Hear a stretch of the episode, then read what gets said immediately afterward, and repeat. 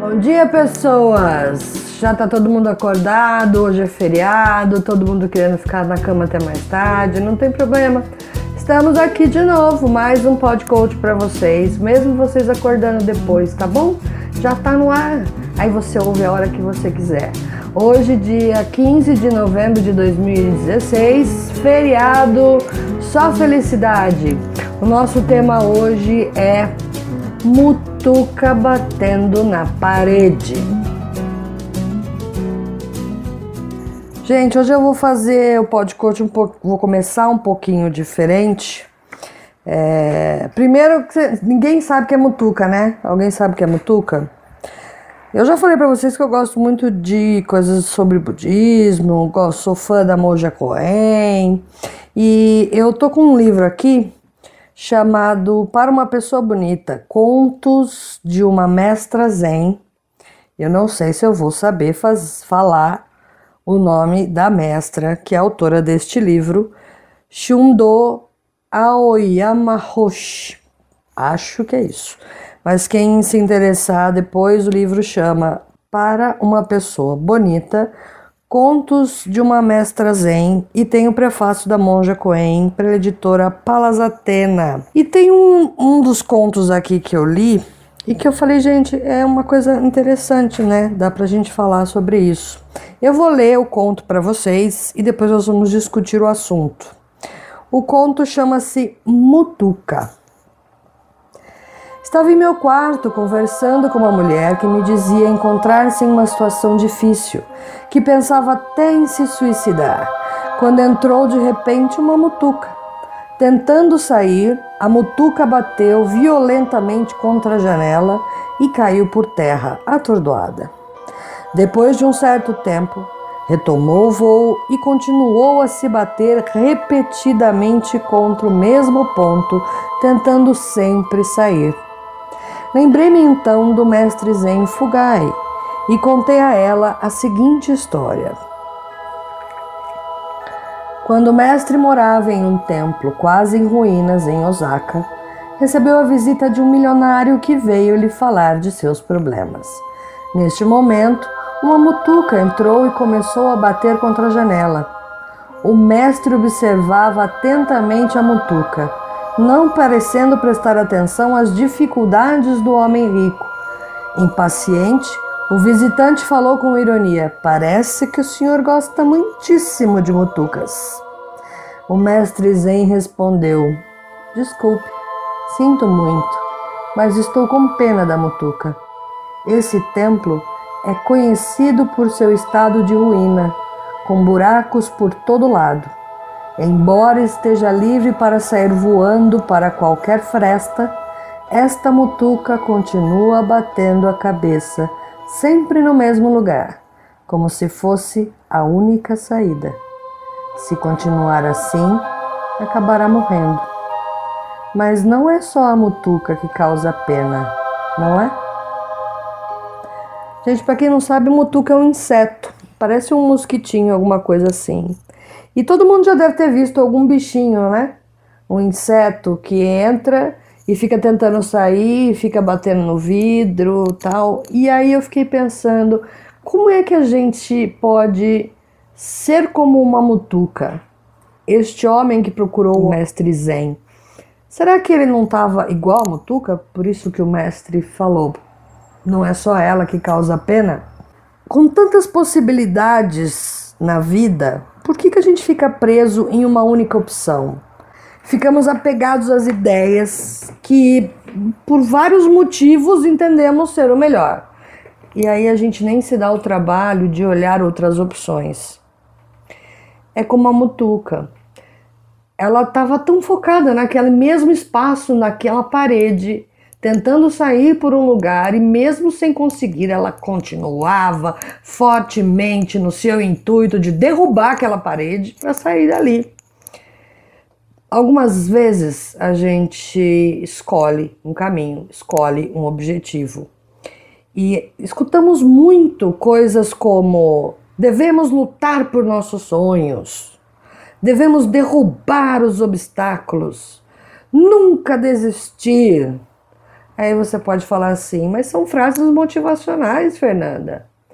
Vamos analisar? Lembra que o cérebro é uma máquina poderosa.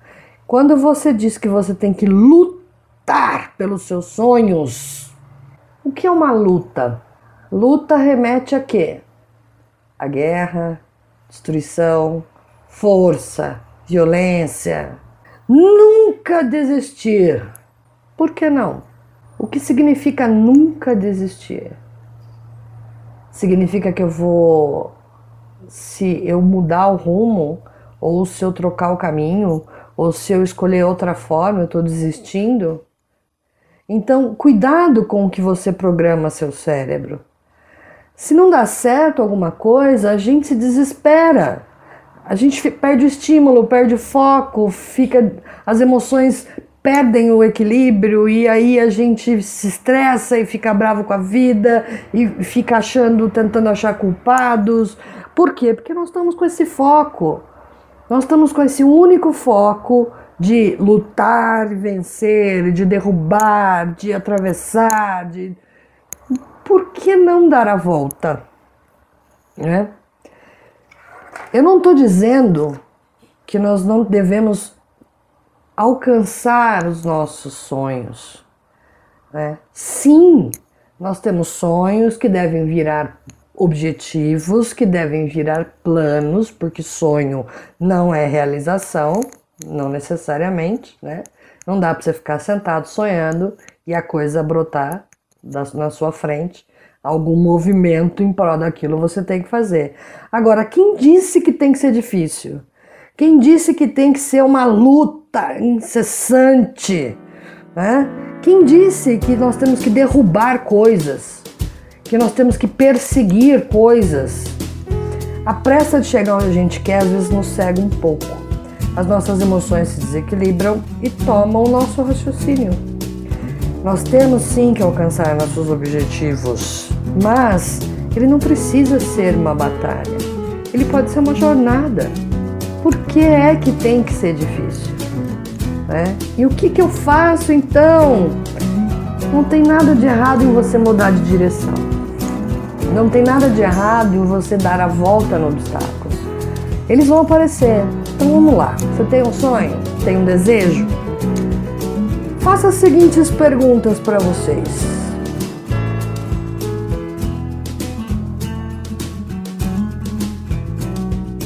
Corta.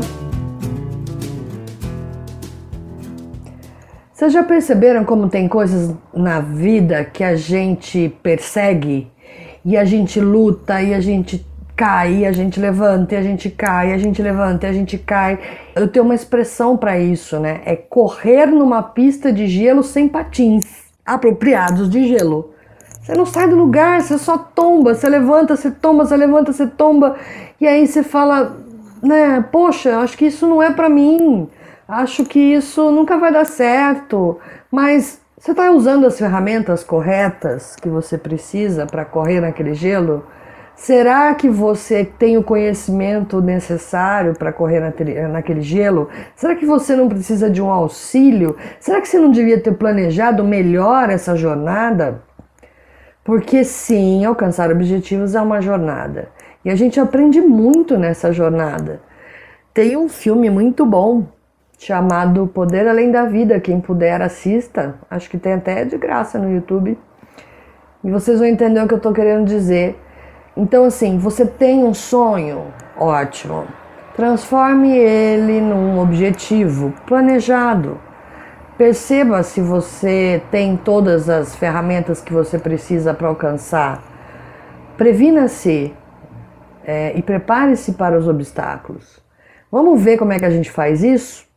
Dicas de coach de hoje para vocês. Primeira dica: você sabe o que, que você quer mesmo? Você tem muito claro na sua cabeça aonde você quer chegar? Qual objetivo você quer alcançar? E se você tem, o que te levou a essa escolha? Qual foi a intenção? O que está por trás dessa escolha?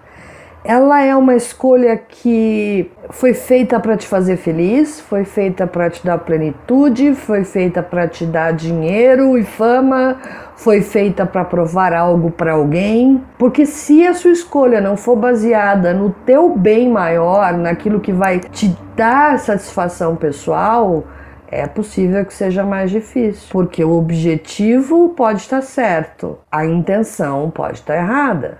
Então, que valores você utilizou que são coerentes com esse seu objetivo escolhido? E aí você fala: "Não, Fernanda, tá tudo certo. Eu tenho o meu objetivo, eu escolhi porque é o que vai me fazer bem. Eu tenho todas as ferramentas que eu preciso. Maravilha. Segundo passo, então, Esteja preparado emocionalmente para quando encontrar os obstáculos. Nenhuma jornada é isenta de pedras. Nenhuma estrada, nenhum caminho é isento de um desvio. E como é que você encara isso? Em vez de você tem duas opções. Se você encarar o obstáculo como um muro que você tem que derrubar, vai ser muito mais difícil, porque o seu foco vai estar totalmente no que deu errado, na força que você vai ter que fazer, no quanto você vai ter que se esforçar para levantar de novo e vai ficar lá, igual a mutuca, batendo no mesmo muro o tempo todo até que, quem sabe, você consiga transpô-lo por alguma força gigantesca. Né?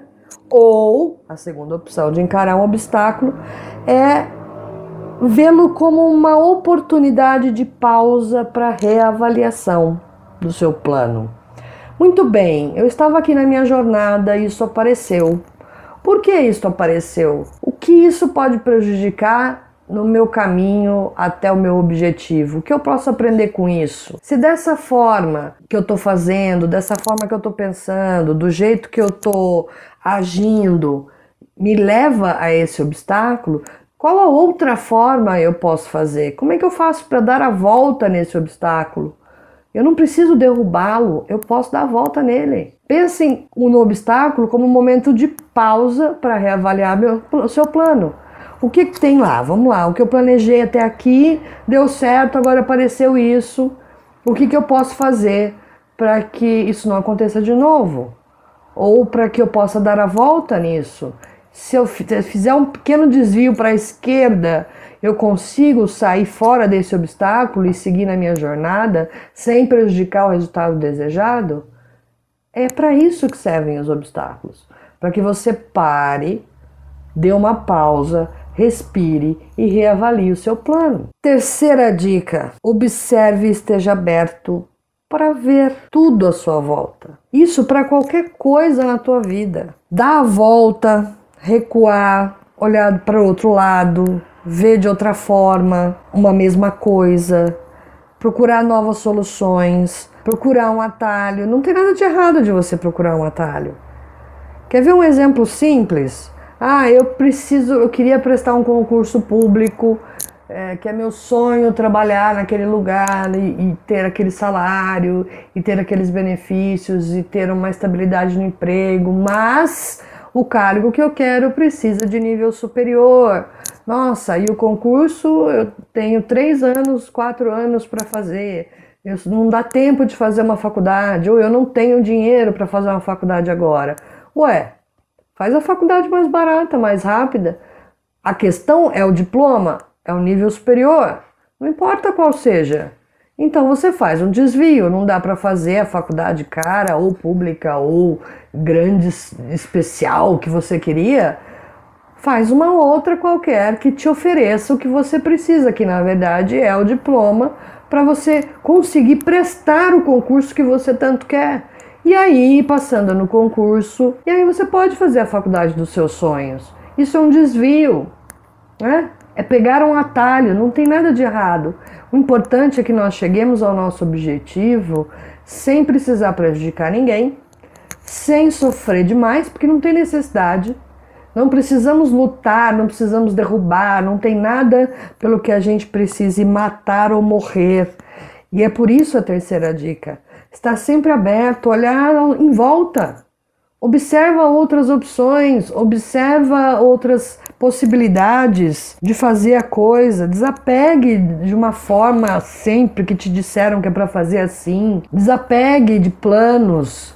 Se não dá para ser, se não dá, ah, eu quero ser artista, tá? Mas eu não tenho timbre de voz para ser cantora, vai ser artista de outra coisa. Que, tipo de outra arte você gosta? Às vezes a gente fica tão, tão bitolado e apegado numa única opção e a gente se tortura. Tem gente ainda que usa isso para se sabotar.